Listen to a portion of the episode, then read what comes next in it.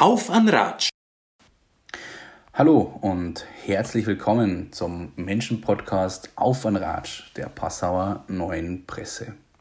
Mein Name ist Ralf Enzensberger und ich habe mich nach einer kurzen Sommerpause mit Werner Greifeneder unterhalten. Werner ist Koch durch und durch, von Kindesbeinen an. Sein beruflicher Weg führte ihn über Österreich nach London, über die Rhön in Frankreich bis zur österreichischen Botschaft in Berlin, wo er neben Politikern auch Persönlichkeiten wie Schauspieler Christoph Walz bekochte. Nun aber scheint er angekommen zu sein in seinem eigenen Kaffeehaus auf der Burg zu Tittmoning im Landkreis Traunstein. Über diese Reise habe ich mit ihm gesprochen und wünsche euch, liebe Zuhörerinnen und Zuhörer, viel Spaß dabei.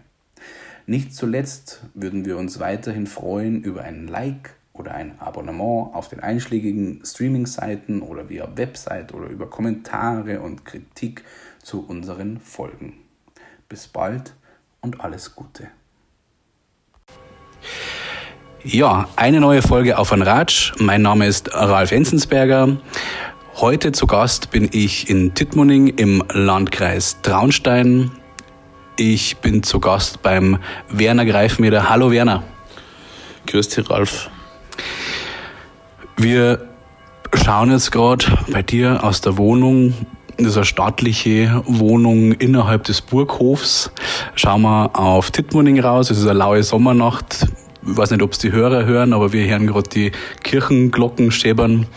Ähm, es ist schon ein tolles Ambiente.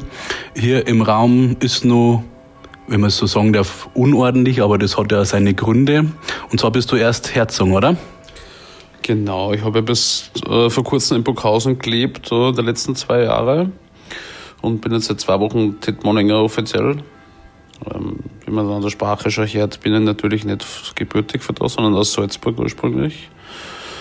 Genau, habe jetzt momentan keine Zeit zum wirklich einziehen, weil ich sehr beschäftigt bin im Burgcafé, äh, wo ich mich natürlich auch sehr freue drüber. Also ich finde, das ist äh, echt ganz eine besondere Wohnung. Ja, wie, wie findest du das selber? Also es ist ja schon irgendwie was Lässiges, wenn man in einer Burg wohnt, oder? Ja, ähm, äh, mir gefällt es sehr gut. Die Räume sind hoch, die Wände ein bisschen schief, es ist alles überhaupt ein bisschen windschief. Ich finde das ganz äh, schön da. Ja. Der Grund, warum du da bist, wie du gesagt hast, du hast das Burgcafé übernommen, ähm, ist jetzt, also wir sind so zusammengekommen, dadurch habe ich die kennengelernt, weil ich ja auch die Berichterstattung in Titmoning mache. Aber warum ich die gefragt habe, ob du vielleicht äh, bereit wärst, mit mir so unser kleines Podcast-Gespräch zu führen, ist ja schon irgendwie das, dass dir das selber ein bisschen umtrieben hat, die Vergangenheit und das, was die quasi, also deine Vergangenheit als Koch, dein Werdegang als Koch, wo du mir ja einmal erzählt hast, du hättest ja schon eigentlich entweder ein Buch schreiben müssen oder vielleicht, äh, jetzt, jetzt haben wir eh gerade dabei, einen Podcast machen müssen drüber.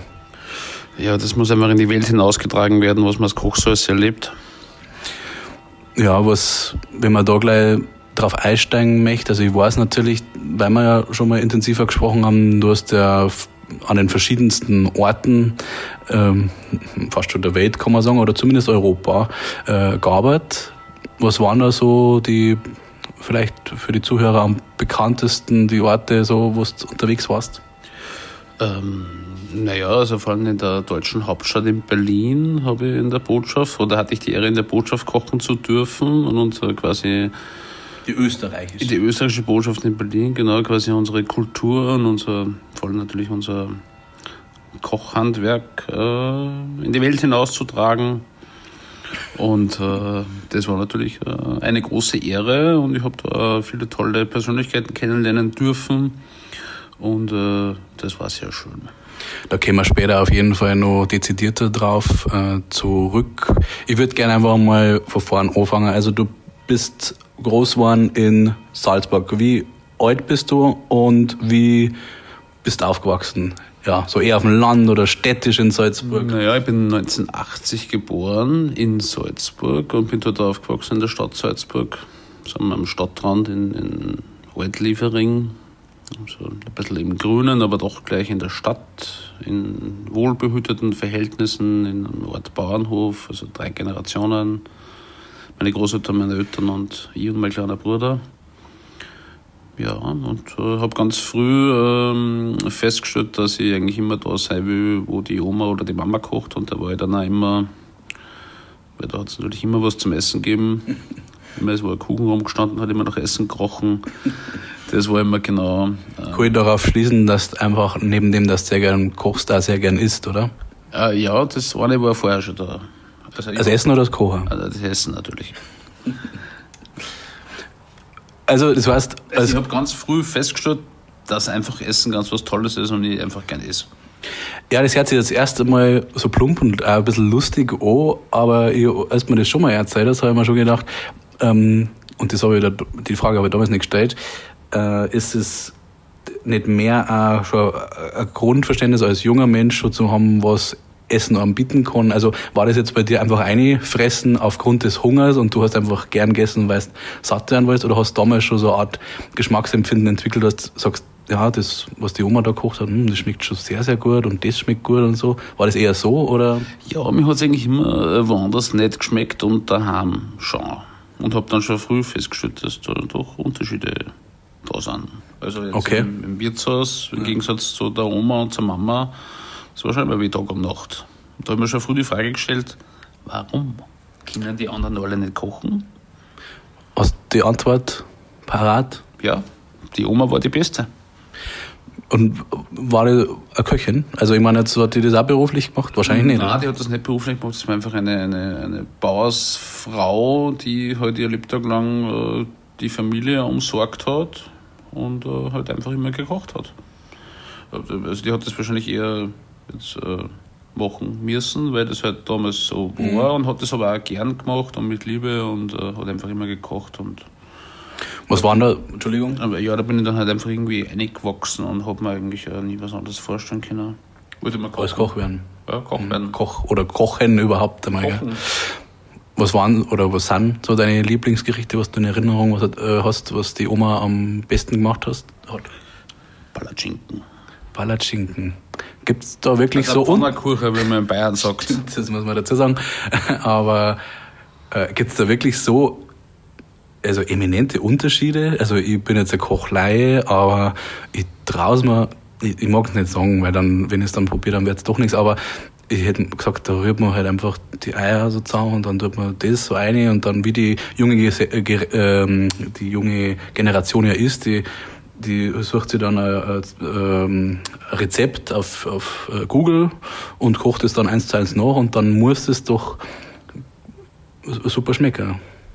Ja, also meine Erfahrung als Koch äh, hat mir gezeigt, dass jeder doch ein bisschen anders macht und es natürlich hunderte, tausende Varianten gibt von Palatschinken und äh, desto dünner das er ist, der Palatschinken an sich, Mhm. Und desto mehr Butter in die Pfanne wandert, eigentlich desto besser ist er. Mhm. Also das ist ja so ein richtig üppiges Gericht und so nach zwei, drei Palatschinken ist man eigentlich auch satt.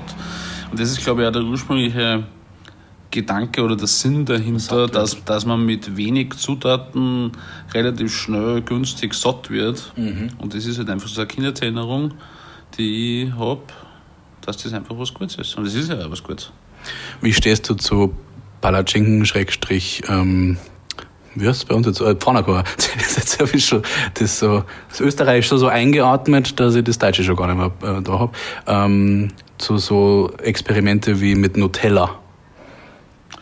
Ja, also ich habe natürlich als Kind auch Nutella gegessen. Okay. Aber das um, machen ja auch manche, dass, dass dann auf dem Palatschinken Nutella dann, oder was kehrt sich da nicht? Gibt es da was, was du sagst, das kehrt sich nicht so? Oder was tut man drauf? Ja, das kann jeder machen, wie er will, aber für ja. mich ist das eher verpönt. Also Nutella gibt es in meiner Küche auch nicht, äh, mag ich gar nicht. Okay. Ja, jetzt bist du hauptsächlich ländlich aufgewachsen. Ähm, wie war deine Kindheit, wenn man genau, also hast, warst du viel draußen, hast du damals schon, hast du damals schon Videospiele gespielt oder wie? Ähm, nein, also ähm, ähm hat es damals auch schon gegeben, aber wir waren eigentlich immer draußen. Die haben uns eigentlich immer ausgehockt, wir haben einen großen Garten gehabt und äh, sind, haben das Glück gehabt, im Grünen aufzuwachsen, waren immer im Wald mhm. unterwegs und äh, beim Fußballspielen und sind mit den Großeltern auf die Berg gegangen und bin sehr naturverbunden aufgewachsen und das habe ich mir äh, bewahrt. Die Liebe zur Natur. Ja. Und dementsprechend auch die Liebe zu allem, was so draußen wächst. Die Oma hat genau gewusst, welche Geidel das man hernehmen kann, was kann man auf der Wiesn essen, mhm. was ist gut für was. Hat sie das auch weitergegeben? Ja, und da habe ich natürlich auch viel davon vergessen, aber ich erinnere mich immer wieder gern zurück an das Wissen, was die alten äh, Leute gehabt haben, äh, was man alles vor der Haustür wächst, was man nicht alles hernehmen kann. Hast du den Eindruck, dass das äh, heutzutage ein bisschen in Vergessenheit geraten ist? Bestimmt, weil wir einfach äh, nicht mehr so einen Bezug dazu haben mhm. äh, in unserer Gesellschaft. Aber es kommt immer wieder mehr zurück und auch gerade als äh, positiver Aspekt der Pandemie ist, dass man uns äh, vielleicht wieder mehr mit solchen Dingen beschäftigen, mhm. mehr in der Natur sind und ähm, das mehr schätzen, was so rund um uns blüht und gedeiht, was man damit alles machen kann. Ja, zum Beispiel Löwenzahn. Also ich habe ja da recht viel äh, daheim ja so Wiesen um mich herum hab und ähm, dann habe ich das erste Mal in meinem Leben Löwenzahnsalat gemacht. Ja, total gut. Wenn die noch jung sind, die Bladeln, das schmeckt wie Rucola. Das schaut ja. ja ähnlich aus. Also man könnte auch vermuten, dass das vielleicht der Rucola irgendwie Züchtung aus dem Löwenzahn ist. Ich weiß nicht, ob das jetzt wirklich so ist, aber mhm. es schmeckt sehr ähnlich, es schaut ähnlich aus und aus Löwenzahn, vom Löwenzahn kann man alles essen. Also von der Blüte bis zur Wurzel kann man da alles verwerten. Ja, also gerade im Frühjahr, glaube ich, und da habe ich mir das so ein bisschen angelesen. Ähm, ich bin ja auch Vollleihe, aber ich lese mir halt dann gern so durch. Und da, da haben wir, glaube ich, schon eine Parallele, dass mich das schon interessiert, ähm, das Wissen von vorangegangenen Generationen, das man, glaube ich, eine Zeit lang einfach so, so weggeschoben hat, so, ja, das ist ja überholt und eigentlich eine Zeit lang war äh, Chemie und wo mehr oder weniger beim Essen, ja, das so, ja, die, die Fastfood-Generation und so. Und ich habe alles Gefühl, dass das wieder mehr kommt. Und ich habe mir dann einfach den Löwenzahn nochmal gewaschen, bla bla bla, und Gurken eingeschnitten, Balsamico-Dressing und Parmesan drüber und das war hervorragend. Und jetzt bin ich nicht der große Koch, aber es hat gut geschmeckt. Ja, man muss jetzt so nicht ein großer Künstler sein, um zu kochen. Also, du hast das eh gerade richtig gesagt. Man lässt sich da ein bisschen ein. Jetzt mit den modernen Medien ist das ja alles nicht so schwer. Weiß ja immer alles gleich mit einem gescheiten Telefon. Und dann kann man sich da wunderbar behelfen damit und einfach mal schauen, was rundum an so passiert in der Natur. Wenn man jetzt eine Löwenzahnwurzel ausgrabt oder die Lindenblüten oberbrockt für einen Tee mhm. oder den Holunder Sirup sich macht, der dann auch gut ist in der kalten Jahreszeit zum Energietanken. Ja, stimmt. Bist du ein guter Schüler gewesen in der Schule? Nein. Also ich war eine furchtbar faule Sau in der Schule, wenn man das jetzt so sagen darf im Radio. Ja, ja. ja also ich war furchtbar faul in der Schule und äh, wollte eigentlich immer nur Fußball spielen und äh, draußen sein und ähm, ich war eigentlich immer nur so viel in der Schule, dass mich gerade nicht ausgeschmissen haben. war es ein auf, äh, auffälliger Schüler, also der dann auch, sagen wir mal, Blödsinn, Schabernack gemacht hat? Ja, ja, doch, durchaus. Aber das hat so alles in Grenzen gehalten. Also ich okay. war jetzt kein, kein, kein bösartiger Schüler. Aber mhm. Streiche spielen tue ich immer noch gern. Vor ja. am besten meiner Freundin und der, der Mama. ja, die war ja vor kurzem erst da, deine Mama, gell? Ja, die hilft mir jetzt ab und zu im Café, ähm, äh, was mich immer sehr gefreut. Wenn sie sich da ein bisschen einbringt, vielleicht mal einen Kuchen macht oder halt mich einfach unterstützt in der täglichen Arbeit, wenn ein bisschen mehr was los ist, dann ähm, entsteht da so ein Familienbetrieb und das ist schon ganz schön. Ja. Ich habe die Leidenschaft ja von ihr teilweise zum Kochen übernommen. Die Mama ist ja eine leidenschaftliche Köchin und macht aus einfachsten Zutaten, zaubert die ganz tolle Sachen. Mhm. Und das ist für mich so ein bisschen die Kunst da am Kochen, dass man jetzt nicht äh, die teuersten Zutaten sich kauft, sondern dass man einfach mit dem, was halt da ist, was im Garten wächst, was saisonal ist, einfach was zubereitet, wo alle glücklich sind damit. Mhm. Ja, und das merkt man ja auch deiner Karte an, ohne jetzt natürlich zu viel Werbung fürs Burgcafé äh, zu machen. Ich glaube, also so viel Werbung kann man machen, dass natürlich grundsätzlich Tittmoning eine Schau ist, dass grundsätzlich ähm, die Burg besuchenswert ist und das natürlich dann toll ist, wenn man im Innenhof dann noch äh, sein Kaffeeschall trinken kann und so. Aber du hast ja trotzdem auch irgendwo ein Konzept implementiert für die, sagen wir mal, die Gerichte, wie du schon angesprochen hast, saisonal zum Kochen, wie läuft das ab? Machst du dir da einen Wochenplan, was du gern kochst? Oder? Ja, gedanklich schon, aber im Prinzip arbeite ich eigentlich so Tag auf Tag. Also ich weiß eigentlich heute nicht, was ich morgen koche. So wirklich, ich weiß ungefähr, was ich im Kühlschrank habe und dann schaue ich morgen mal, was es am Markt gibt. Und dann werde ich morgen wahrscheinlich irgendwas mit Kürbis machen oder mit Schwammerl oder beides in die Richtung. Hast du da schon negative Erfahrungen von, von Kundschaften erfahren? Das sagen, einerseits ähm, gibt es ja dann nur, wenn ich das sagen darf noch, ähm, ein oder zwei Gerichte und wenn die auch aus sind, dann sind sie aus, was ich ehrlich gesagt ganz lässig finde. Äh, ja. Äh, ja, manchmal ähm, ähm schon. Ähm, aber eher selten. Also ich bin ja, ich, ich sehe mich als Kaffeehaus mhm. Und äh, bei mir gibt es einfach einen, einen, anständigen Kaffee und hausgebrachten Kuchen und Strudeln und das Tagesgericht soll eigentlich eher ein Plus sein, dass man sagt, okay, da kann, kriegt man was ordentliches zum Essen. Und ich habe ehrlich gesagt keine Zeit so wirklich zum Kochen, weil das Ganze drumherum ähm, sehr viel Zeit äh, braucht und, und ich eigentlich zum Kochen gar nicht so viel Zeit habe. Mhm. Also, ähm, ähm, ja, aber das dann, also hat auch keiner das Gefühl, dass wenn man dann, ich meine, es ist ja ein kleines, beschauliches, kann man sagen, so, so kleine Terrassen im Innenhof. Es schaut ja nicht aus wie ein Wirtshaus, sondern es schaut eher aus wie ein schmuckes Café. Das heißt, man kommt gar nicht mit der Anforderung, man möchte jetzt sofort der Currywurst mit Pommes. Oder gab es das auch schon? Das meinte ich eigentlich. Ähm, nein, das wird es auch nicht geben, mag ich nicht. Currywurst mit Pommes magst du nicht? Ja, schon. Wenn ich, wenn ich ähm, beim Schwimmen bin im Freibad, ähm, nach dem zweiten Bier und ich habe einen Hunger, dann mag ich Currywurst mit Pommes. Aber die würde ich jetzt nicht selber machen. okay. Ja, dann hast du die, die Schule mit Ach und Krach oder einfach so. so ähm, nein, ich war jetzt kein Schulversager. Also okay. ich, ich, war, ich bin einfach nicht gerne in die Schule gegangen. Ja, so wird das auch nicht darstellen. Ich meine, ich war ein endlicher Schüler. Also so viel machen, dass er gerade noch gelangt. Ja, ja, genau. Ja. Ich habe immer so viel gemacht, dass er gerade noch gelangt. Und bin jetzt nicht mit Ach und Krach, aber ich bin halt immer so jetzt äh, durch, ja. durchgerutscht. Ja. Wenn es halt dann darauf angekommen ist, habe ich mir halt einmal hingesetzt und einmal erklärt und habe dann gemerkt, ah, okay, wenn du ein bisschen was tust, Geht Hast gleich eine bessere Noten, aber es hat mich dann trotzdem nicht gefreut. Und du hast, hast dann im Anschluss gleich eine Ausbildung als Koch gemacht oder wie, wie ist dann Nein, weitergegangen? Wir haben in, ich habe in der, in der 8., 9. Schulstufe haben wir eine Hauswirtschaft in der Schule gehabt. Mhm. Das heißt, wir haben einmal in der Woche gemeinsam gekocht. Und da habe ich festgestellt, dass auf einmal immer alle anderen mit mir kochen wollten, weil ich habe da immer dann einen Ansatz gekriegt und die Lehrerin hat dann auch festgestellt, ah, okay, das war was für einen Werner. Mhm. Da ist er gut, da, da legt er sich auf einmal ins Zeug. Das haben es dann auch meine Eltern mitgeteilt. Die waren nicht sonderlich happy, weil mein Papa hat äh, Erfahrungen in der Gastronomie gehabt, die jetzt nicht so gut waren. Er hat immer recht viel Stress gehabt als junger Bub, hat einmal auf einer Hitten gearbeitet, am Montersberg. Mhm. Und hat das eher jetzt äh, negativ in Erinnerung gehabt, dann wollte man es eigentlich eher aus und hat gesagt, na, da musst du recht viel arbeiten, immer wenn die anderen frei haben und dann wenig Geld und viel Arbeit und ja, und vielleicht gerade deswegen habe ich es dann extra zweiß gemacht.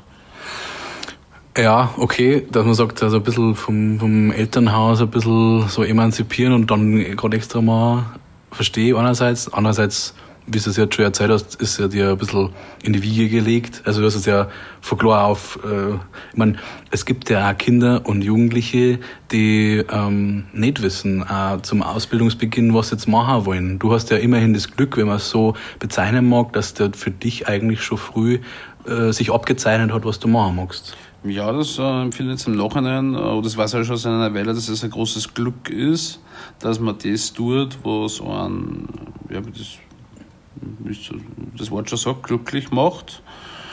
Und das äh, Glück nicht jeder hat, das ist mir auch klar. Und da bin ich sehr dankbar, ja fast demütig, dass ich das äh, so leben darf. Mhm. Ja, und wie ist dann weitergegangen? Also, die haben dann gesagt, ja, das war was, der Papa war eher nicht so dafür, aber es ist ja doch irgendwann zur Ausbildung gekommen. Ja, ich habe dann so eine, genannte, so eine genannte Schnupperlehre gemacht, während der Schulzeit noch, in den Ferien, und habe da in einem sehr renommierten Hotel in, in Salzburg da reinschnuppern dürfen. Und äh, das hat mir sehr gut gefallen. Ähm, und und habe mir dann einfach entschieden, ich mache das jetzt habe mir dann einen, einen Lehrplatz gesucht, habe einen super schönen Lehrplatz gefunden in einem auch sehr guten Haus in der Altstadt in Salzburg, ähm, wo es auch mal ähm, ja, so wie die Eltern auch gesagt haben, stressig war und, und wo man halt einfach viel leisten hat müssen, dass man da ankommt und auch, mhm. ähm, eine gewisse Wertschätzung erfährt. Da muss man schon echt äh, Gas geben.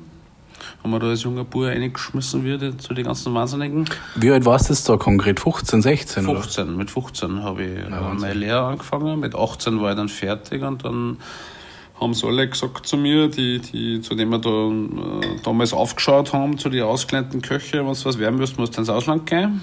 Das habe ich dann auch gleich mal gemacht. Mhm. Dann bin ich gleich mal nach, nach England gegangen, in ein österreichisches Restaurant nördlich von London. Und äh, dann ist das, habe ich das dann irgendwie ein kleines im Blut gehabt, dass man einfach mal weg muss von daheim und bin dann eine Weile oder eigentlich relativ lang weg geblieben und bin immer noch wieder auf Urlaub zu Hause gekommen. Mhm.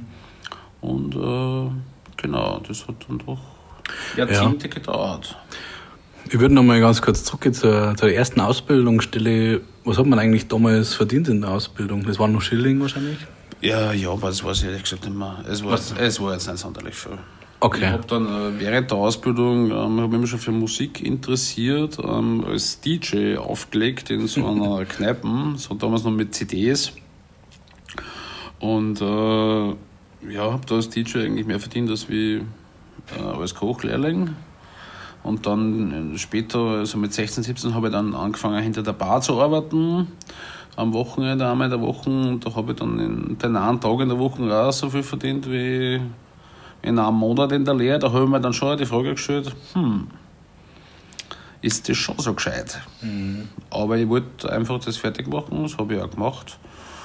Und jetzt im Nachhinein betrachtet, war das schon eine gute Entscheidung. Hätte es denn auch realistische Optionen gegeben? Also hätte es dann eher im Nachtleben Fuß fassen wollen als Barkeeper oder was war dann der Plan gewesen? Ähm, ja, das habe ich auch mal ins Auge gefasst, ähm, aber das wollte ich dann eigentlich auch nicht. Äh, als Barkeeper hat man nichts zu messen.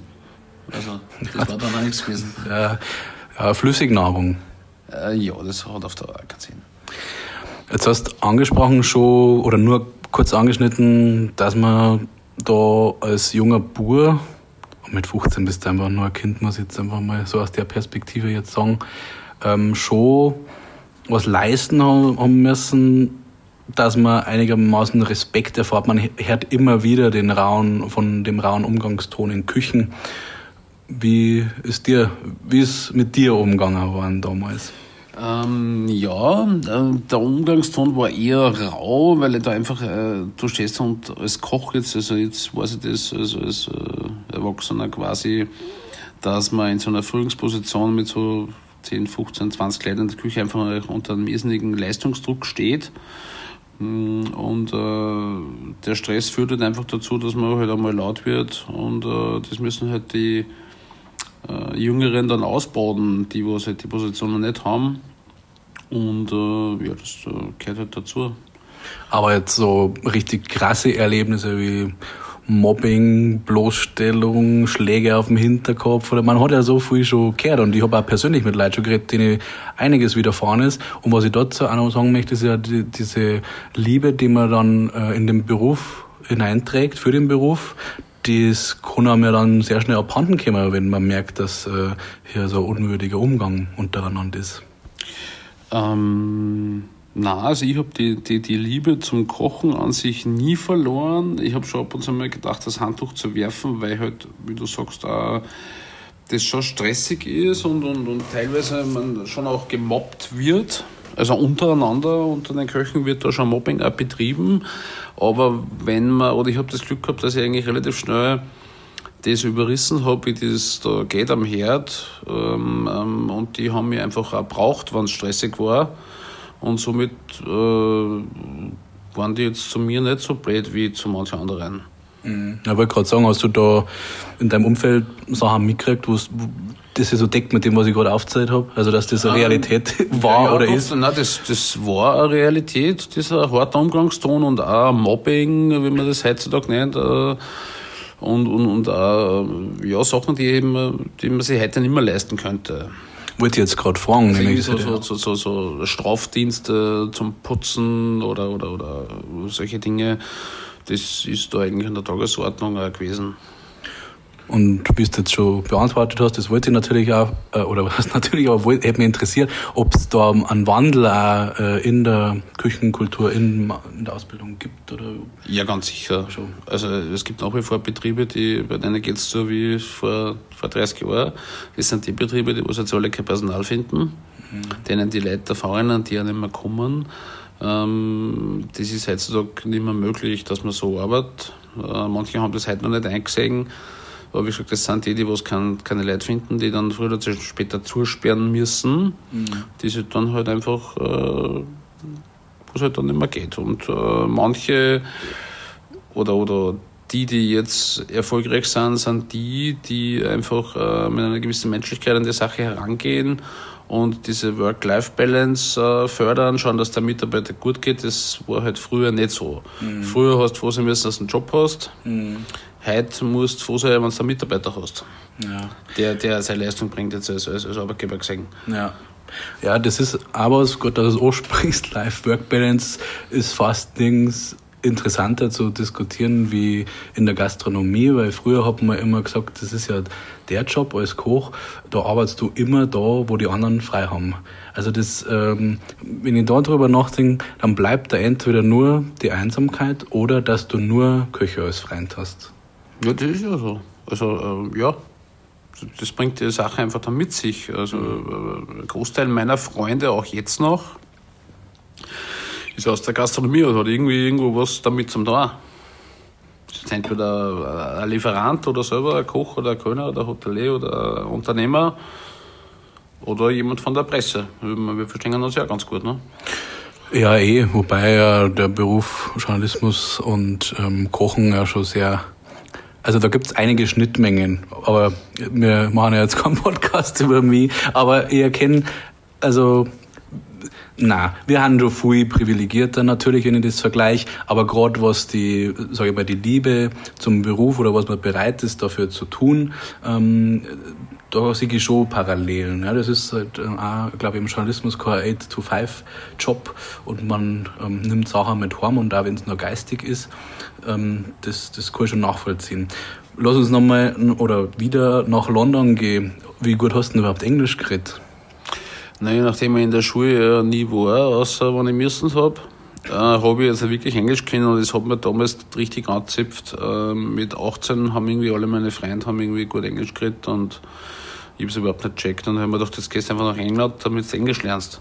Mhm. Hat natürlich nicht geklappt, weil das war ein österreichisches Restaurant mit lauter Österreicher.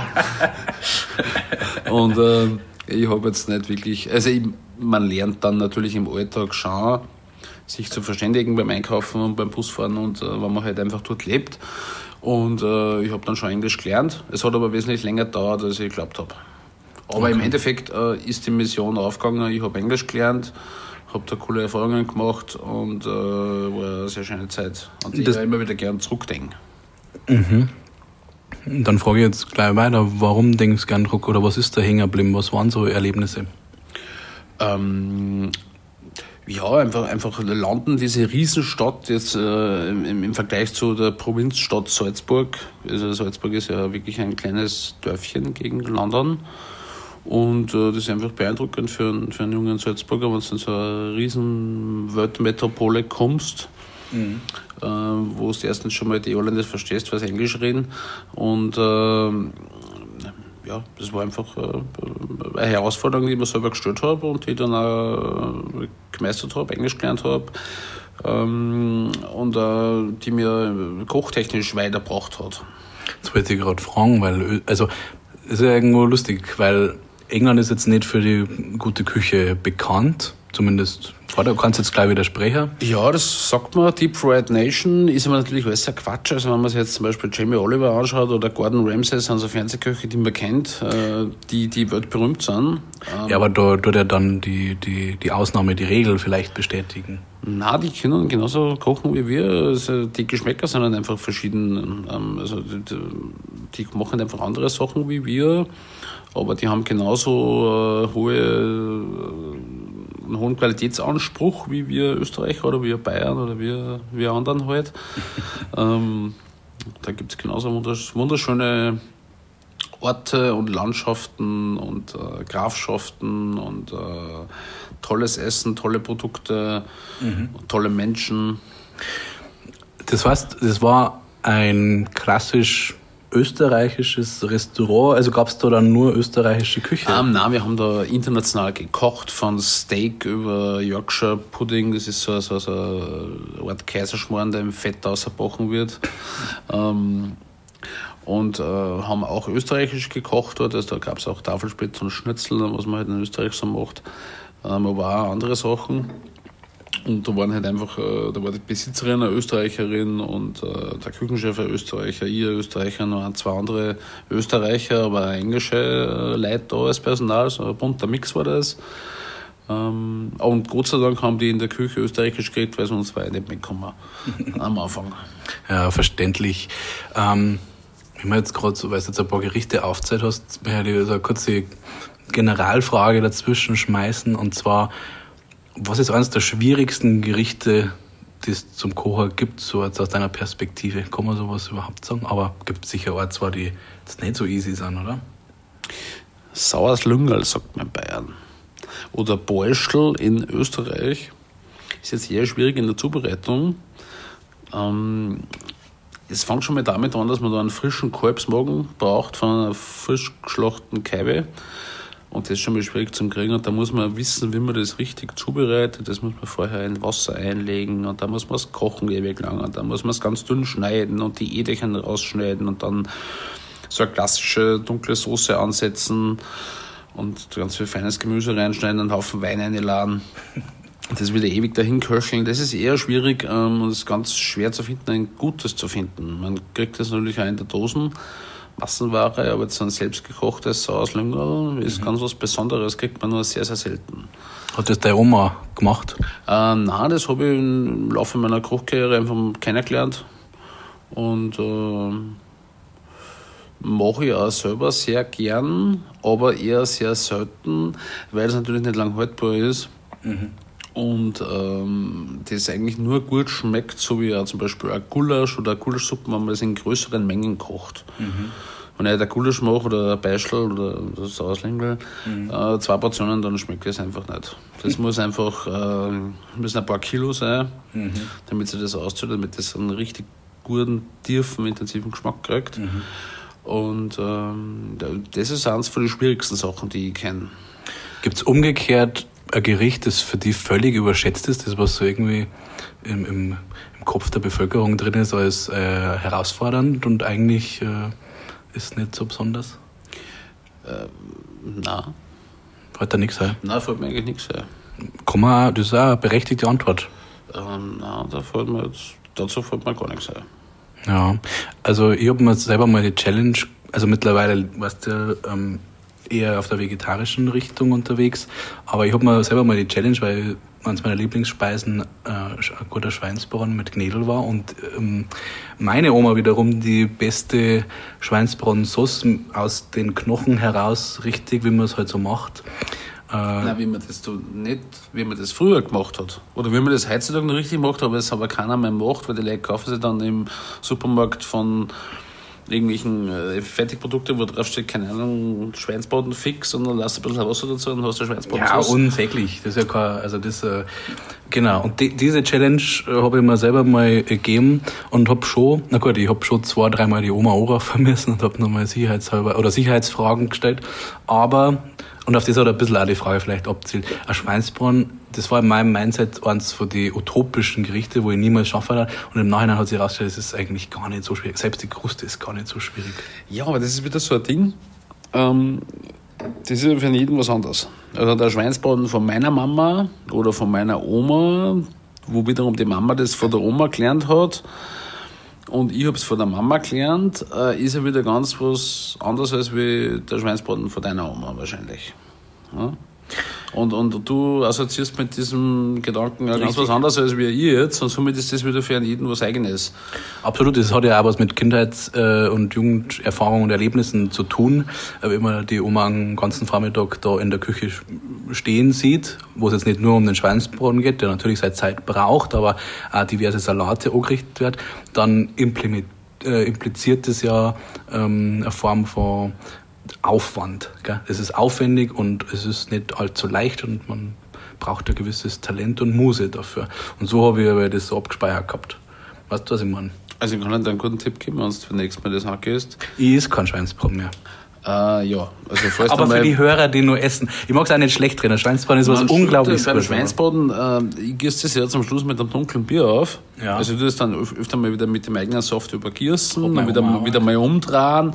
und dann leihe ab und zu so ein bisschen der Weißbier dazu. Mhm. Und man sagt ja so klassisch, der, der Alfons Biolek, der kürzlich verstorben ist, hat das äh, gesagt.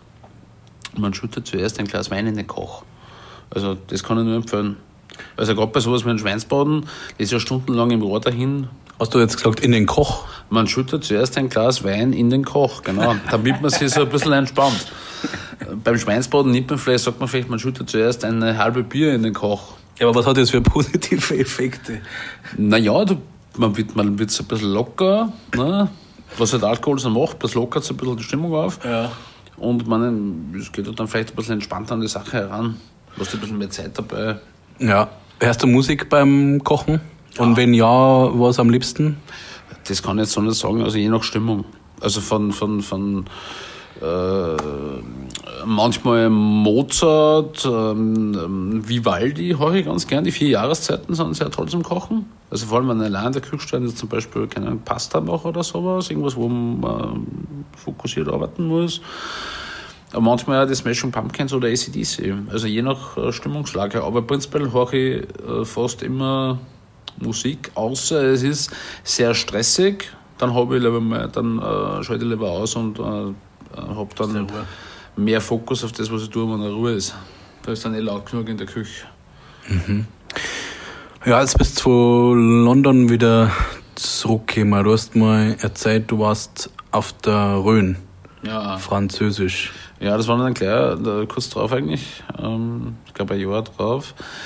Ähm, hat man dann ein Freund oder ein guter Wegbegleiter, der mit mir gelernt hat, ist dann gleich nach der Lehre, wie ich nach England gegangen bin, ist der aufs Schiff gegangen.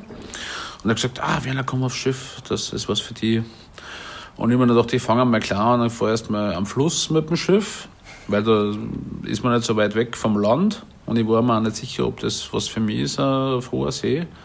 Weiß jetzt im Nachhinein, dass das für mich nichts ist, weil ich seekrank bin, weiß ich, weiß ich jetzt. Nicht. Damals habe ich es nicht gewusst, aber ich habe es vermutet und bin halt dann erstmal am Fluss gefahren und das war auch sehr schön. Mhm. Habe ich sehr viel gelernt und mit Produkten dann arbeiten dürfen, die ich gar nicht kennt habe. Also Zum Beispiel? Ja, keine Ahnung, mit, mit, mit, mit äh, Kaviar und frisch gefangenen Fisch und, und äh, Champagner haben wir ja den Risotto aufgegossen statt mit einem billigen Weißwein. Ähm, äh, ja, und da haben wir ganz tolle Erlebnisse gehabt auf dem Schiff. Da, da ähm, haben dann irgendwie die, die frisch gefangenen Spüler, haben dann gleich mal in den ersten Wochen immer die angebrannten Töpfe hinten rausgeworfen. in den Fluss? In den Fluss. Und dann haben wir nach einer Woche keine Töpfe mehr gehabt. Dann haben wir stehen bleiben müssen, Töpfe kaufen. Ja, haben die das auf Anweisung gemacht? Nein, natürlich nicht. Die haben einfach äh, nicht gewillt, äh, die Töpfe auszukratzen, die anbrennten, und haben sie einfach alle hinten rausgeworfen. Und wir haben halt einfach da ein paar Kirche dabei gehabt, die haben gern was anbrennen lassen und dann, wie ich gesagt, haben wir nach einer Woche keine Töpfe mehr gehabt. Da haben wir alle recht gelacht. Weil, also die Passagiere nicht, weil die mussten dann äh, ein paar Stunden warten, bis der Hotelmanager und der Küchenchef schnell beim nächsten Supermarkt waren oder Großmarkt und, und mal schnell Töpfe gekauft haben für ein paar tausend Euro. Ja, früher hätte man ja die Leute dann gleich hinten, hinten nachgeschmissen. Äh, ganz früher vielleicht, ja, in Piratenzeiten. Na, die haben dann schon, die wurden dann auch ausgetauscht, ja. das geht dann relativ schnell. Also wenn man, wenn man für einige tausend Euro irgendwie das Zeug hinten rausschmeißt, dann ja, hat man seinen Job verloren auf einem mhm. Schiff. Aber du, man wird dann quasi, ich weiß wirklich nicht, ähm, auf einem Fluss dann nicht seekrank, oder wie? Äh, ja, doch auch. Oder wie äußert sich das überhaupt? Also hast du, ist da übel oder? Ja, du, hast einfach, du fühlst einfach unwohl. Du fühlst, hast nicht wirklich ein Gleichgewichtsgefühl. Es gibt einfach Leute, die vertragen das besser, andere nicht so gut. Und ich habe festgestellt, dass ich das gar nicht vertrage. Also am Fluss geht's gerade noch, mhm. aber auf Hochsee mag ich gar nicht. Ich bin jetzt dann ähm, ähm, in meiner Zeit in Berlin ähm, bin ich dann einmal eingeladen worden als Gastkoch auf ein Schiff. Äh, nach, da sind wir, von, sind wir nach Grönland geflogen, von Grönland zurückgefahren an Bremerhaven. Waren wir zwei Wochen unterwegs. Und äh, da habe ich festgestellt, dass das gar nicht meins ist. Also mhm. ich war ständig seekrank, also das ist irgendwie so Gleichgewichtsstörungen, Kopfweh, Übel etc. Dann kriegt man erst so kleine weiße Pillen, äh, Globuli oder was das ist. ähm, das hat natürlich gar nicht geholfen. Und ich habe dann festgestellt, dass das Einzige, was wirklich hilft gegen Seekrankheit, ist Wodka. Und zwar viel Wodka. Ähm, ja, das wollte ich dann auch nicht. Ja, das ist auch noch so, wo ich mit dir reden wollte, ist ja das Klischee, dass Alkohol, Schrägstrich, Drogen bei Köchen schon auch mal eine Rolle spielen. Hast du da was mitgekriegt? Ähm, ja, das ist auf alle Fälle so. Also Alkohol, man ist ja immer an der Quelle und äh, Alkohol wird sehr viel konsumiert in, in der Küche. Oder war damals gang und gäbe, dass man in der Küche auch gesoffen hat, wie ich da angefangen habe. Mittlerweile herrscht in vielen Küchen Alkoholverbot aus besagten Gründen, weil dann einfach auch nichts mehr weitergeht, weil man ständig angesoffen ist.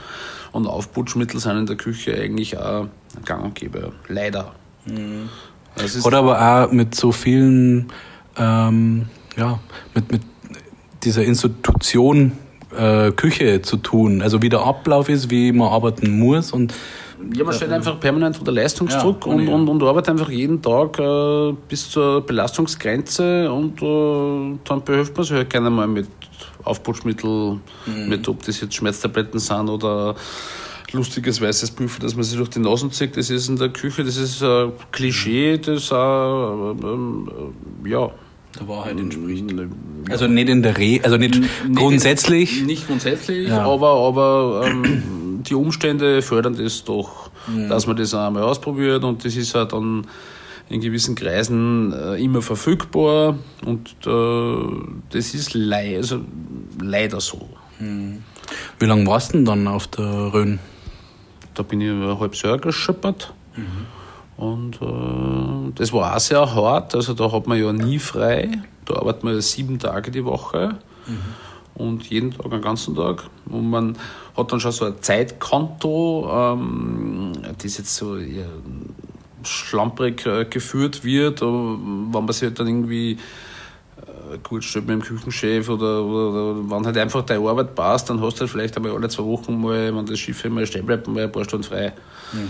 Und dann gefällt dir halt auch nichts. Also wenn du dann von dem Schiff übersteigst, dann schaust du, dass du die nächste Bar ansteuerst oder die nächste Kneipen und äh, lass mhm. einfach mal ähm, äh, lass einfach mal kurz gut gehen ja. und dann steigst du schon wieder ein.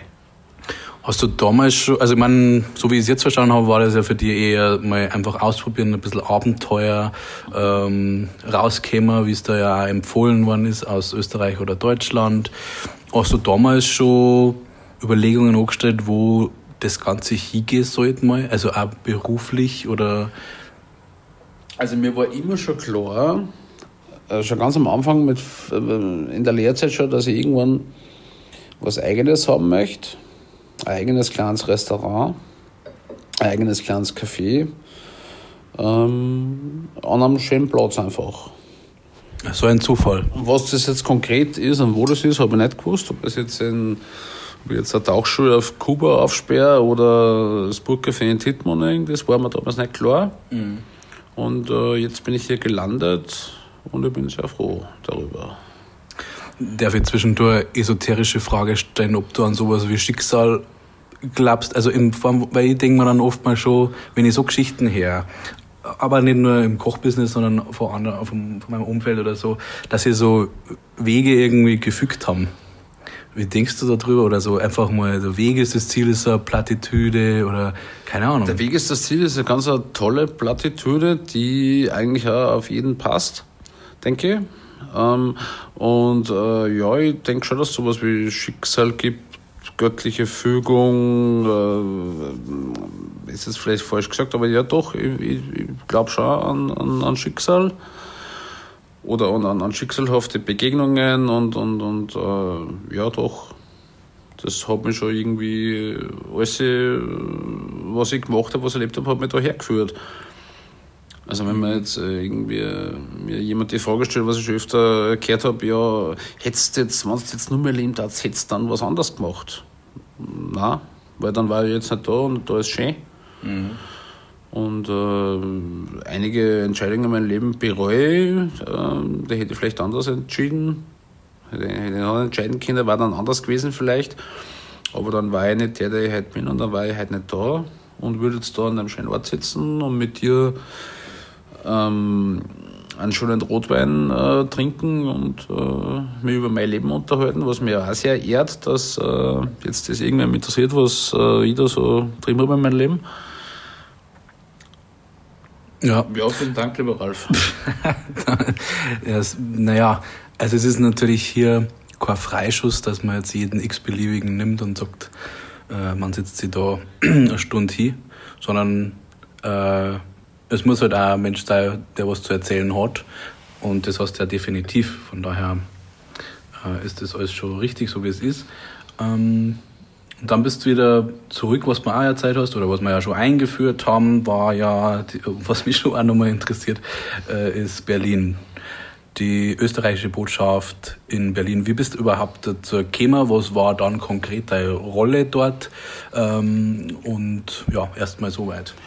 Ähm, ich war, ich habe als Leasingkoch gearbeitet für die fliegenden Köche in Salzburg. Das ist so. Du musst erst mal erklären, was ein Leasingkoch ist. Ein Leasingkoch ist äh, ein, ein Leiharbeiter, ähm, der immer dorthin geschickt wird, wo kein anderer mehr verfügbar ist. Also quasi die letzte Instanz ist, dass man einen Mitkoch anruft, der einen Haufen Geld kostet. Ähm, und dann, dann ist man einfach mal zwei Tage da, wo halt gerade einer ausgefallen ist, weil er zu viel gesoffen hat oder nicht mehr gekommen ist in Dienst oder warum auch immer. Oder man fährt auf Events, äh, zur Formel 1, äh, zu Fußballspielen. Mhm. Überall da, wo halt gerade dringend Leute braucht werden, äh, schicken sie halt dann einen Leasingkoch hin und es ist halt in Salzburg die Firma der fliegenden Köche.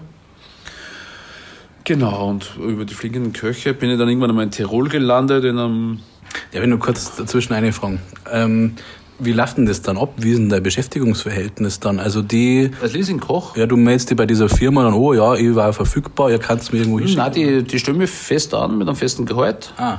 Ähm, und ich muss halt dann einfach sehr flexibel sein und die schicken mich halt dann in die Betriebe, wo sie halt gerade einen Bedarf haben, mhm, wo sie mich halt okay. hin vermitteln quasi. Ja. Okay. Also das ist ähm, für einen Koch äh, ganz was Tolles, wenn man was lernen will und was erleben will und nicht immer das Gleiche machen will. Mhm. Dann äh, lernt man ganz viele unterschiedliche Betriebe kennen, ähm, verdient wirklich eine gute Kohle und sieht viel, lernt viel, lernt coole Leute kennen. Und bei mir hat sich dadurch dann der Job in Berlin äh, da äh, quasi entwickelt. Mhm. Also ich habe dann da in meiner Zeit in Tirol einen Koch kennengelernt vom Verband der Köche Tirol und der hat da irgendwie, war da irgendwie verbandelt mit den Köchen in Berlin und hat dann gesagt, oh, das war auch was für die. Dann habe ich mich da einfach beworben, die haben das öffentlich ausgeschrieben, den Job in der Botschaft. Dann bin ich da hingeflogen, dann haben wir gedacht, Berlin, hm, weiß nicht, schauen wir mal an. Dann war ich zwei Tage in Berlin, habe mir Berlin angeschaut, äh, die nähere Umgebung von der Botschaft wurde da ganz toll aufgenommen und habe dann eine Woche Zeit gehabt, mich zu entscheiden. Das ist dann, hat dann relativ schnell gemessen, mhm. weil die halt dringend wen braucht haben. Dann habe ich halt gesagt, ja passt, mache ich. Äh, habe erstmal einen Vertrag unterschrieben für ein Jahr und dann nach einem Jahr auf unbefristet und war dann viereinhalb Jahre in Berlin mhm. in der Botschaft und habe dort für den Missionschef, also für den Botschafter, gekocht, für ihn und für seine Familie in der Residenz der österreichischen Botschaft und habe auch die Gäste verpflegt des Botschafters. Also alle ähm, Gäste, die halt äh, sie, Persönlichkeiten aus Politik, Wirtschaft, Kultur, die halt einfach mit denen wir in der Botschaft oder mit dem der Botschafter zu tun hatte, mhm. die er dann zum Essen ein, zum Mittagessen oder zum Abendessen, weil man sich da einfach am besten unterhält, am besten kennenlernt und die habe ich dann bekochen dürfen. Hast du ein paar Persönlichkeiten im Kopf, die da im Kopf geblieben sind, sagen wir so? Ja, also einige, ähm, vor allem ähm, Politiker äh, aus Österreich, die mit rangen Namen, zum Beispiel Wolfgang Schüssel, ehemaliger Bundeskanzler von Österreich, ähm, der ist mir in Erinnerung geblieben, der war sehr oft da. Und, ähm, Hast du dann einen Austausch mit denen ja gehabt? Oder? Ja, die, die kommen dann in die Küche und bedanken sich oder man sitzt dann auch mit denen mal auf der Terrassen und äh, unterhält sich einfach, äh, meistens übers Essen. Und also das ist halt immer so der, der Start in die Unterhaltung. Mhm. Und ähm, meine Erfahrung ist die, dass diese ganzen hochrangigen Politiker und auch Leute aus, aus, aus dem Filmbusiness, Musiker, Künstler und, und, und auch Industrielle, äh, die halt einfach da waren, äh, dass die einfach alle total bodenständig sind. Also, die, also ein Großteil, oder die, was ich kennengelernt habe, die waren alle unfassbar nett und auch demütig bei dem, was sie halt erreicht haben oder, mhm. oder machen ja, haben dürfen und so weiter. Ähm, und die, die nicht so nett waren, äh, überheblich waren, das waren eigentlich eher die, die nicht das erreicht haben, was gern gehabt hätten. Die Bediensteten von denen oder wer war das dann konkret? Ähm, naja, so, genau zum Beispiel, ja. Bedienstete von, von, von, von, von hochrangigen Persönlichkeiten. Ja, kenn, ich kenn die, die, die so, so, so am zweiten oder dritten Rang stehen, das sind dann meistens die, die so ein bisschen sehr abgekommen sind und uh, die man dann mit, mit denen man dann keinen Palatschinken ausgibt. Oder mhm. nicht nur schnell Schnapsal holt aus der Bar. Machen wir noch ein bisschen Name-Dropping, wie es heutzutage äh, heißt was waren so die Leute neben dem Schüssler, die du sonst noch bekocht hast? Also sehr witzig, wenn du Musiker und sonstige Schauspieler und alles da gehabt hast. Und das erste, es ist natürlich äh, sehr würdig für einen Österreicher, dass man als erst den Bundeskanzler nennt, aber Nein, es gibt ja noch andere ist, Namen. Das ist einfach ein, ein, ein, ein, ein also ich habe den früher nur aus dem Fernsehen kennt. Ja, ja klar. Und der war ja, ja. lang Bundeskanzler, ich weiß jetzt gar nicht wie lang, das ist ja kein Scheißrede, ich weiß gar nicht genau, aber einige Jahre. Und ähm, das ist einfach eine coole Sau. Und der hat einfach mein Essen auch gern mengen, hat das immer sehr gelobt, was ich natürlich auch sehr cool gefunden habe. Ähm, und mit dem kann man es einfach, der ist einfach so menschlich. Der ist einfach so ein lieber Kerl. Mhm. Und, ähm, Wie der Häupl.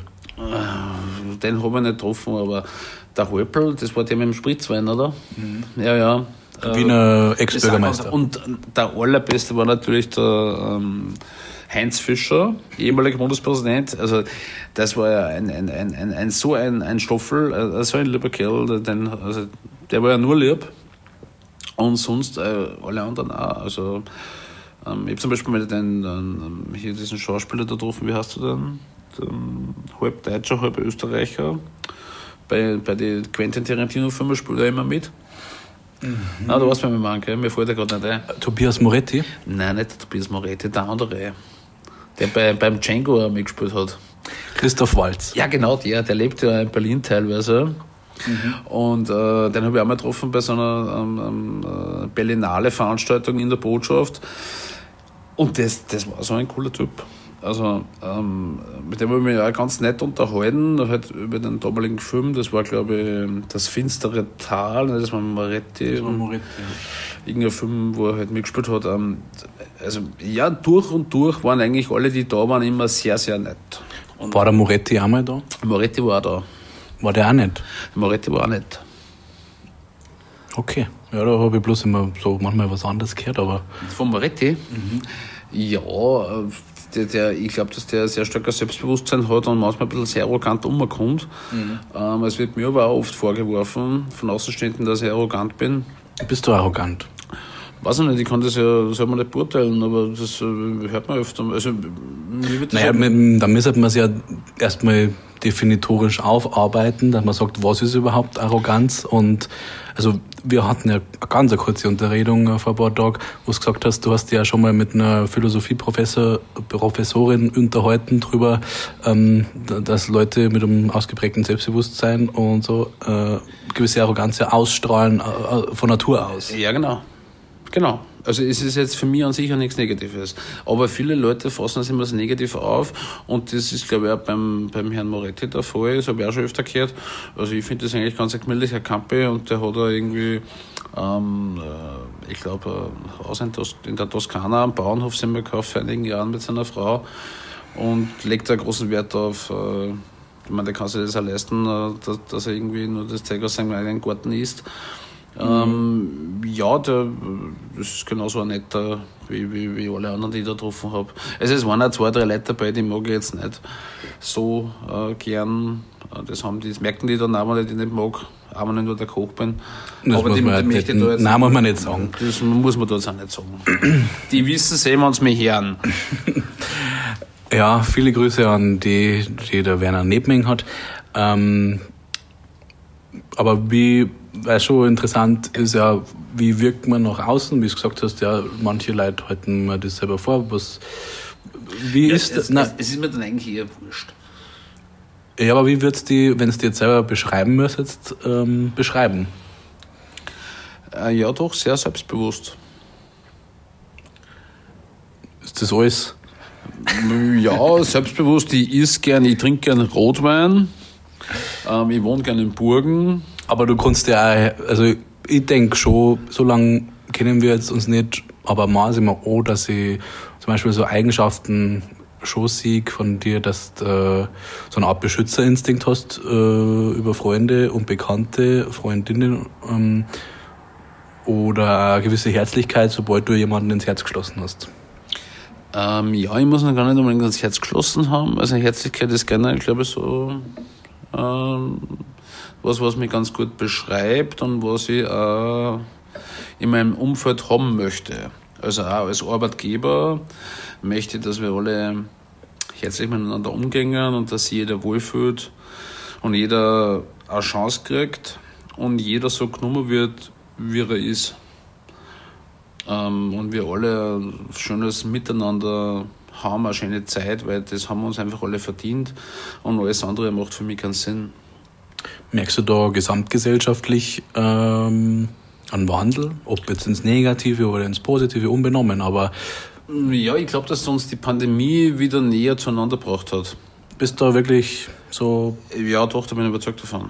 Also ähm, ja, doch. Ich, ich denke schon, dass die Pandemie dazu geführt hat, dass wir wieder mehr ähm, Menschlichkeit ähm, transportieren, dass wir wieder mehr für unsere Familien da sind, uns mehr um unsere Freunde kümmern, mehr Freundschaften pflegen ähm, und das auch mehr wertschätzen, dass wir Freunde haben, dass wir Familie haben, dass wir dass es uns alle gut geht in Wirklichkeit, ne? auch wenn wir mal ein Jahr lang daheim eingesperrt sind. Ja, aber das hört sich gut an und ich kenne auch Fälle, wo es so ist, aber es gibt schon auch die Kehrseite, dass äh, ähm, gerade durch die Pandemie eine gewisse Spaltung auch durch die Leute gegangen ist. Und das Leid manchmal Forderungen doch auch stellen, ähm, die jetzt nicht so geerdet erscheinen oder nicht so demütig erscheinen, dass auf einmal man das äh, Gefühl hat, dass hier eine gewisse, ja, dass, man, dass uns einfach normalerweise jetzt gut geht, sodass wir dann auf die Straße gehen, wenn wir zum Beispiel eine Maske tragen müssen. Ähm ja, das sehe ich auch so. Das ist ja immer so, es gibt ja immer eine Kehrseite, aber ich versuche immer, also ich persönlich versuche immer optimistisch zu sein und einfach immer das Positive zu sehen, weil ich für mich gelernt habe, dass das der gescheitere Weg ist. Ich bin natürlich auch genauso happy, wie ich bin oder so demütig und glücklich, wie ich äh, erscheine oder versuche zu sein, bin ich natürlich manchmal auch sehr traurig und äh, habe einmal meine depressiven Tage, wo ich das Ganze ein bisschen anders sehe, ähm, aber das ist jetzt eher die Ausnahme. Mhm. Und, und denen Leuten, denen es so geht, äh, denen kann ich jetzt auch nicht helfen. Die können sich anders aber helfen. Ist es nicht sogar gewissermaßen österreichisches äh, Selbstverständnis, also dass uns das vielleicht auch so als als äh, Nationen ein bisschen unterscheidet. Also ich als Grenzgänger habe schon über den Eindruck, dass die Österreicher das Leben einfach ein bisschen lockerer sehen und entspannt, eine Grundentspanntheit haben. Ähm, ja, das höre ich ja. sehr oft. was du da gerade sagst. Also ich kenne keinen Unterschied zwischen den Bayern und den Österreicher. Außer dass wir einen viel einen cooleren Dialekt haben. Ja. Aber sonst äh, sind wir uns eigentlich sehr ähnlich und ich glaube, dass die Bayern an sich sich vom Kulturkreis her mehr sonst dazugehörig fühlen, als wir zum Rest, zum Rest von Deutschland oder nördlich von München, sage ich jetzt mal, nördlich von Bayern. Ich glaube, dass das einfach sehr, alles sehr eng miteinander verschmolzen und verbunden ist. Und diese Grenze, was wir da ziehen mit der Salzach jetzt da in dem Fall, das ist halt einfach nur eine Linie auf der Landkarte. Ja, und äh, irgendwo muss der Linie mal, damit der eine Politiker weiß, für was er noch zuständig ist und wer wo zuständig ist. Ich verstehe, aber ich verstehe und sehe das auch ähnlich. Da kann man sich ja vielleicht auch, ähm, wenn wir den Podcast dann hochgeladen haben, würde auch interessieren, wie es euch Hörer damit geht, die ja also was interessant ist, gell, man kann ja da in die Statistiken reinschauen äh, und wir haben ja nicht nur Hörer aus Deutschland und Österreich, sondern das ist, die haben schon ganz schön verstrahlt in der Welt. Das ist schon spannend, gell, weil was weiß ich, die haben halt vielleicht einen ähnlichen äh, Berufsweg gerade wie du oder waren einen Auslandsaufenthalt äh, in Afrika oder was haben wir, Neuseeland, China haben wir schon gehabt und so. Das ist schon spannend. Aber das würde mich auch interessieren, von, von von den Zuhörern, wie, wie, wie die das sehen. Ich weiß nicht, läuft das beim Podcast? Das läuft das dann äh, wo? Bei euch auf der Homepage oder? Ja, also du kannst es bei alle einschlägigen äh, Streaming-Portale aufrufen, also Spotify, iTunes und so, äh, also Apple und ja, alles, was, was so möglich ist, alle kenne ich nicht mal, äh, aber auch äh, auf der Website natürlich. Und es erscheint ja dann auch noch äh, ein Printbericht dann über die, wo eine gewisse Zusammenfassung dann ähm, quasi drinsteht, damit man sich schon mal äh, einlesen kann, was der Werner für ein Typ ist und ob man das überhaupt interessiert, was er zum Song hat. Aha, ja, dann macht euch das alle, ja. ja. kommt alle ins Bookcafé nach Titmoning. Äh, keine Schleichwerbung, gell? Da kriegen wir. Außer du machst da, du kannst eine Anzeige schalten bei der PMP. Ähm, ja, das macht man dann. Natürlich gerne. Gut. Zum Abschluss ähm, möchte ich noch wissen, ob weil über Hobbys haben wir jetzt ja allein schon wegen dem Beruf nicht so viel gesprochen. Aber was mich immer so interessiert, wenn ich mich mit Leuten unterhalte, ja, was für Musik, du hast schon gesagt, das kann man nicht pauschal sagen, aber was fällt da ein, was, was so ein Lied ist, was du immer wieder gern hören kannst, ein Buch, was da im, im Kopf geblieben ist, ein Film, den ist immer wieder, also muss jetzt nicht alles auf einmal, aber so ein bisschen also Film natürlich, ich bin natürlich die Filmgeneration, das Fernsehkind natürlich auch, also abgesehen davon, dass wir für in der Natur waren und so weiter, haben wir natürlich auch einen Fernseher gehabt. Ähm, der ist dann draußen auf dem Baum gestanden, oder? Genau, im Baumhaus natürlich, ja. äh, mit, mit der Kurbel.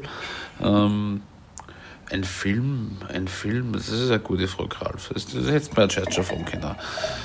Da hast du keinen Herzensfilm. Doch, und täglich grüßt das Murmeltier, den finde ich großartig.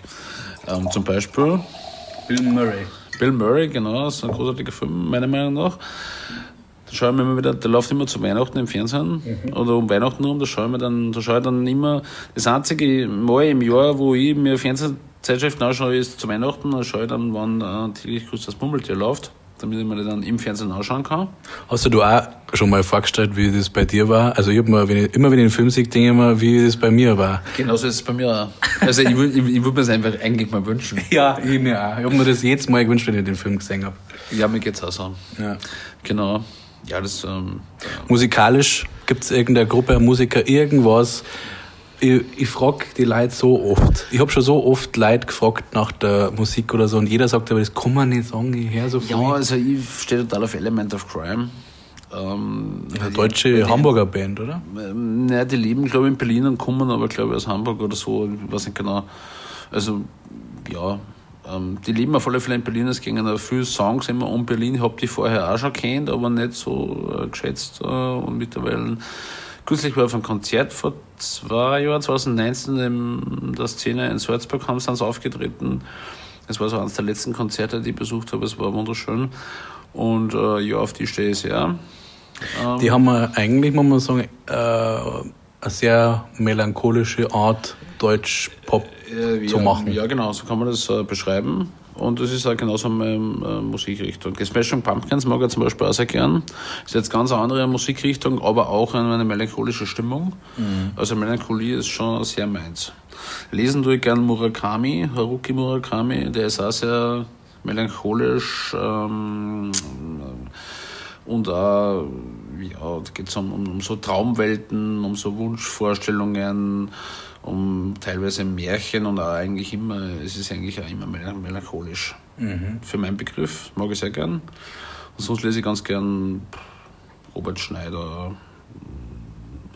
Kein Wolf Haas-Leser als Österreicher. Ja, nein, Wolf Haas finde ich eigentlich ganz geil. Ich mag die Filme ganz gern. Die Josef Rader. Josef Rader, Josef Rader, die finde ich richtig großartig. Ähm, sonst lese ich Franz Kafka, Hermann Hesse, so die Klassiker. Steppenwolf. Steppenwolf, ja. ähm, genau zum Beispiel. Werner, vielen Dank für deine Zeit und ich wünsche dir alles Gute weiterhin und ähm, freue mich auf den nächsten leckeren Salat bei dir im Burgcafé. Du bist immer gerne willkommen auf einen leckeren Salat im Burgcafé.